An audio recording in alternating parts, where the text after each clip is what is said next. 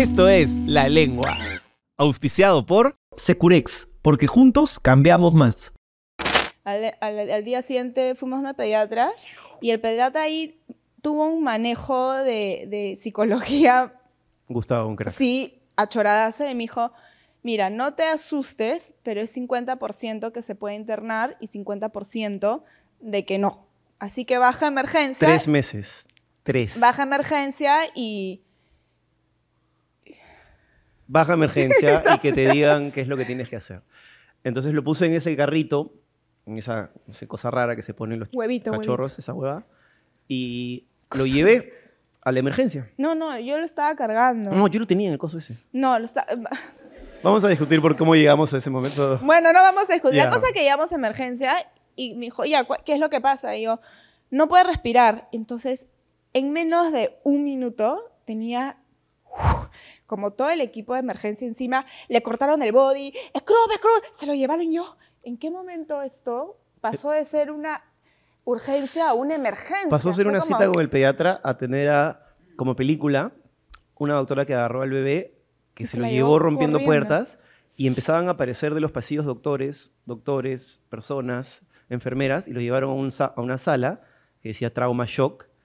Y Paz y yo no hacíamos nada más que seguirlos, nos mirábamos y no entendíamos un carajo qué estaba pasando.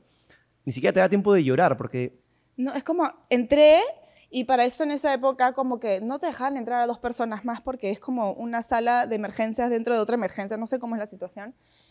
Y tengo una amiga que trabaja en emergencia y la veo y fue como, y eso que ella pasa y hace esto, como, ¿qué está pasando? Y yo, es mi bebé, soy yo. Y me agarra y me dice, tranquila, tranquila.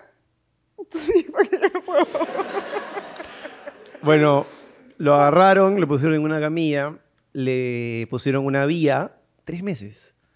Eh, y él lloraba, estaba súper rojo. eh, le pusieron esa mierda en el dedo que hace que La, saturación del oxígeno, el y que oxígeno. todos nos hemos vuelto expertos por el puto COVID. Eh, y decía una saturación baja, pero estaba llorando, yo pensé que era por eso. Perdón. Le pusieron... ¿Es necesario que te suenes en el micro?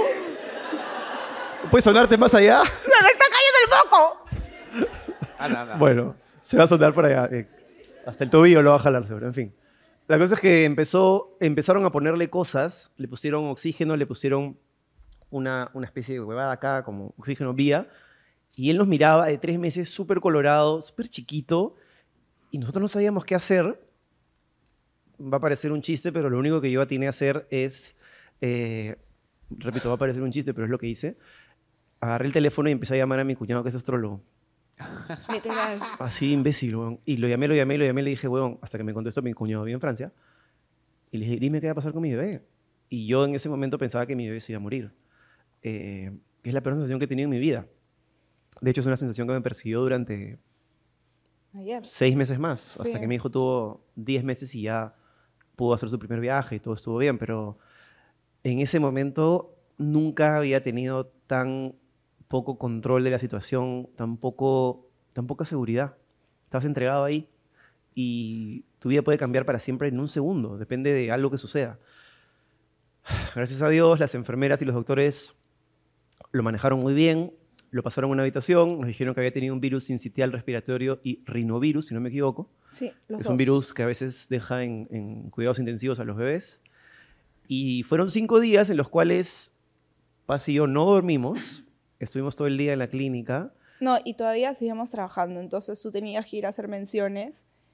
al tú canal. ibas y yo iba y yo tenía que poner mi cara de, hola, no te olvides de comprar no sé qué cosa, bla, bla, bla, y por dentro estaba hecha mierda. Y además también tenía esa culpabilidad porque, claro, estoy con Lorenzo, pero tengo un hijo de seis años en la casa y no está entendiendo por qué sus papás... No están ahí hace cinco no- días, ¿no? Ajá. Eh, creo que al final de esa experiencia lo que sacamos es que esa huevada nos unió a un nivel que yo ya no siento que es mi esposa, siento que es como mi equipo, como mi... no sé, no, no- sé ni siquiera cómo decirlo en palabras, pero recuerdo muy bien que cuando nos dieron de alta, después de haber pasado noches en las que yo aprendí a hacer dormir a mi hijo a los tres meses, aprendí a, ponerle una mierda para que pueda respirar, aprendí a ponerle inhaladores, una, ¿cómo se dice? Una cámara de aire y un culo de huevadas que no debería hacer con un bebé. pero salimos adelante y, y cuando llegamos a la casa con Lorenzo y con Vicente y los estuvimos juntos, puta, esa mierda fue, Chócala. de verdad fue increíble. Y, y creo que para mí además ha sido como entender por primera vez la paternidad, porque mi primera paternidad fue súper trabajosa. Solamente trabajaba yo para generar plata. Padre había renunciado y, y éramos una familia pues, clásica, digamos, donde la mujer se encarga, de familia de los 70, no sé, la mujer se encarga del hijo y el esposo se va a trabajar. Y hoy en el 2022, o el 2023, porque esto fue el año pasado, a inicios de año, se invirtió totalmente y, y me gustó mucho porque, no sé, sentí que ya después de esto, o sea, mi- nuestro hijo va a cumplir un año en 15 días y obviamente ya respira muy bien. Sigue usando inhalador, pero está mucho mejor. Sí, y Ya se para. ya Ya se se para, para. ya se para, sí. Es verdad. Llora también cuando, para alegre nomás. lloran en los momentos precisos. eh, pero bueno, este, y dicho sea de paso, esa situación me recuerda a otra que tiene que ver con algo con lo que conversaba hoy día con mi hijo. Yo tengo, como les dije, dos hijos. Uno tiene eh, seis años, cumple siete todavía en octubre, y el otro tiene escasos 11 meses, va a cumplir un año.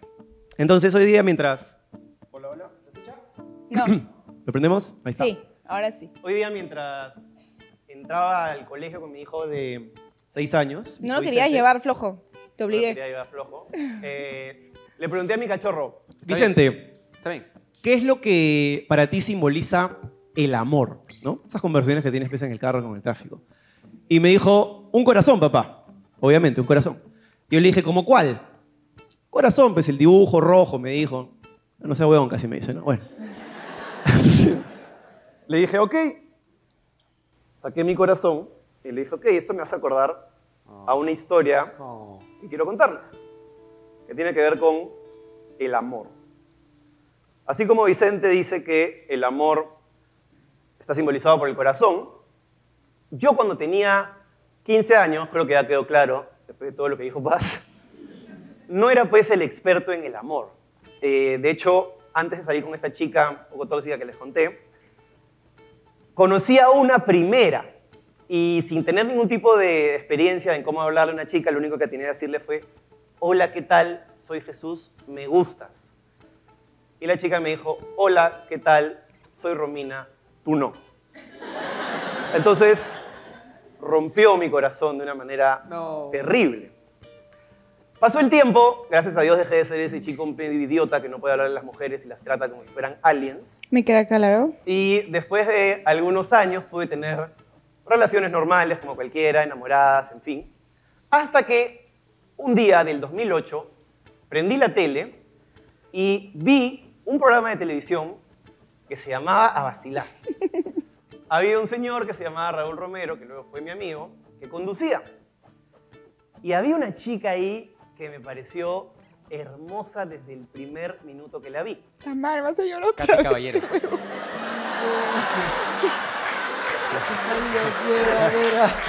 Se llamaba Anaí de Cárdenas, no mentira. Entonces- carajo. En ese momento yo todavía no tenía esa seguridad que luego me inventé que tenía. Y simplemente dije, esta chica no hay ninguna forma de que me dé bola. No hay ninguna, está fuera de mi liga. Sale en la tele. Y para mí, una chica que salía en la tele era como inalcanzable. Esa chica solo puede salir con futbolistas. Christian Meyer. Presidente Christian Meyer. Así que, sin saberlo, No. esa chica rompió mi corazón. Rómpelo, por favor, como sabes. ¿Así? Métele, métele. Eso, qué bien lo haces. Sin saberlo, esa chica rompió mi corazón, pero claro, ella no tenía la culpa, ella no sabía ¿Lo que yo existía. rompiendo? Sigue, sigue, sigue, confeso. Azul. Pasó el Ahí va, tiempo ahí va. y luego de unos, ¿qué serían? Cinco años más, yo me convertí increíblemente en ese chico de la televisión. Y tenía un micro en la mano y una cámara y me acerqué a hablarle con la seguridad que te Mano, proporciona. te ha destruido el corazón. Sí, sí, ya no es necesario. Es que me dijiste. Ya había quedado claro que el concepto estaba destruido. Recoge los pedacitos, por favor. Unos todos juntos en una bolita. ¿eh? Gracias. Gracias. Bueno, sigo con la historia. Después de cinco años, yo era el chico de la tele, yo tenía el micro, yo tenía la cámara. y la vi ahí en un bar. Así que me acerqué con toda la seguridad del mundo que en verdad no tenía, pero que ese micro y esa cámara me proporcionaban, y dije, este es el momento. Hablamos, de alguna manera su teléfono terminó en mi celular y mi teléfono en el suyo, y en tres semanas recibí una llamada de ella, una llamada por error. Es verdad, es verdad, es verdad. Sin embargo, yo aproveché para recuperar ese espíritu juvenil de ese chico de 15 años que te decía, hola, ¿me gustas? Y con un poquito más de estrategia le dije, hola, ¿quieres salir conmigo? Y ella me dijo, no. Es verdad, es verdad. La primera vez dije que Y no. me choteó de la peor manera. Me dijo que no, porque tenía que salir con su amiga, pero me mandó la foto de su amiga y un gato. De mi BBM. Así es. Esos pedacitos que estaban rotos, lentamente se empezaron a como juntar, porque dije, de repente sí tengo una oportunidad. ¿Puedes juntar los pedacitos? Ya junté. Una Ahí bolita. quedan unos cuantos, mira. Ay, perdón. Ya está. Gracias. Se me sigue cayendo el moco. A ver.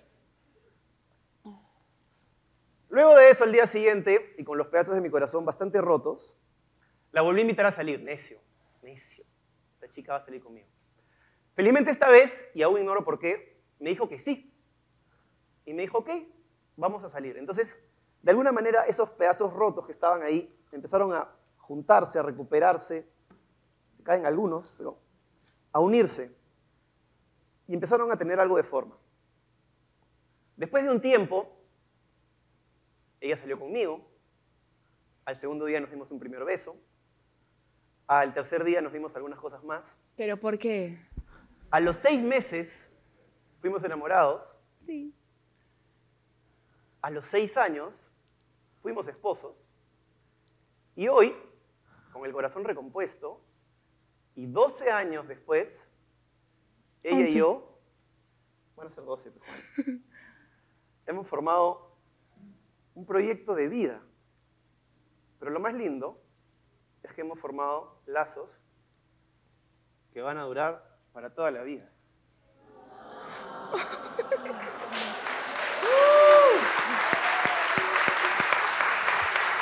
Esos lazos se llaman Vicente y Lorenzo. Desde ahora mismo y aquí, a donde quiera que estés, parte de mi alma parte Se me van, se me van, se me van. Se me van, por a tu favor. encuentro. Puta madre, ¿por qué MSC te gusta, no? Esto te da rating, ¿no? Un aplauso para mi esposa, por favor. dentro mío, como sé que tú también me llevas dentro. ¿Dónde tú estás? No te pierdas el video completo. Suscríbete y activa la campanita.